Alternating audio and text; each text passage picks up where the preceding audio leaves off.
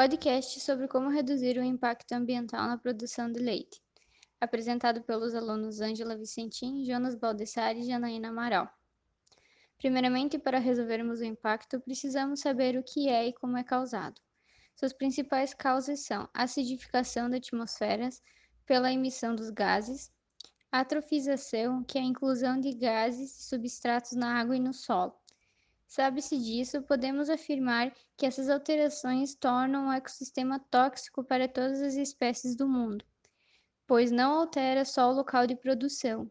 Além disso, a produção de leite é responsável pela grande parte de queimadas para utilização de terras para plantio de forrageiras, que por sua vez são usadas na alimentação dos bovinos.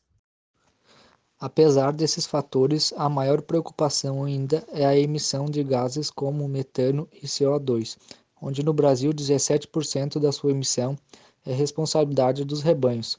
Algumas soluções viáveis seria a associação da atividade do campo junto a florestas e plantas, onde o, pro, o produto seria obrigado a restaurar ou reflorestar 10% de alguma área já devastada pelo seu rebanho a fim de compensarem oxigênio.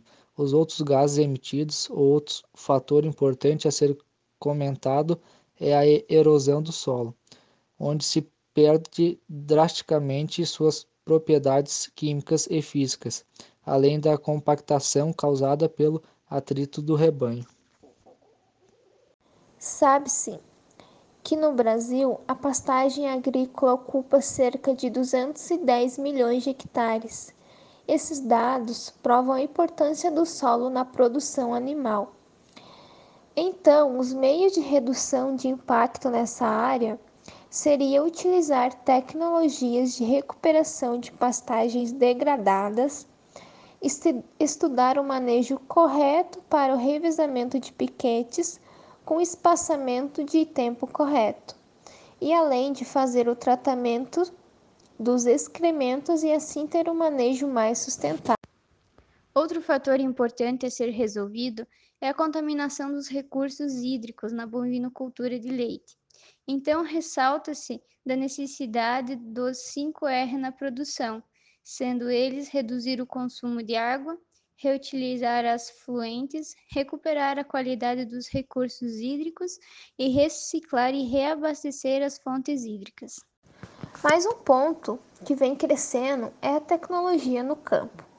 E tirando proveito disso, o produtor deveria dar ao menos 5% do seu lucro anual para investimentos em pesquisas que obtiveram uma produção maior e com menos impacto.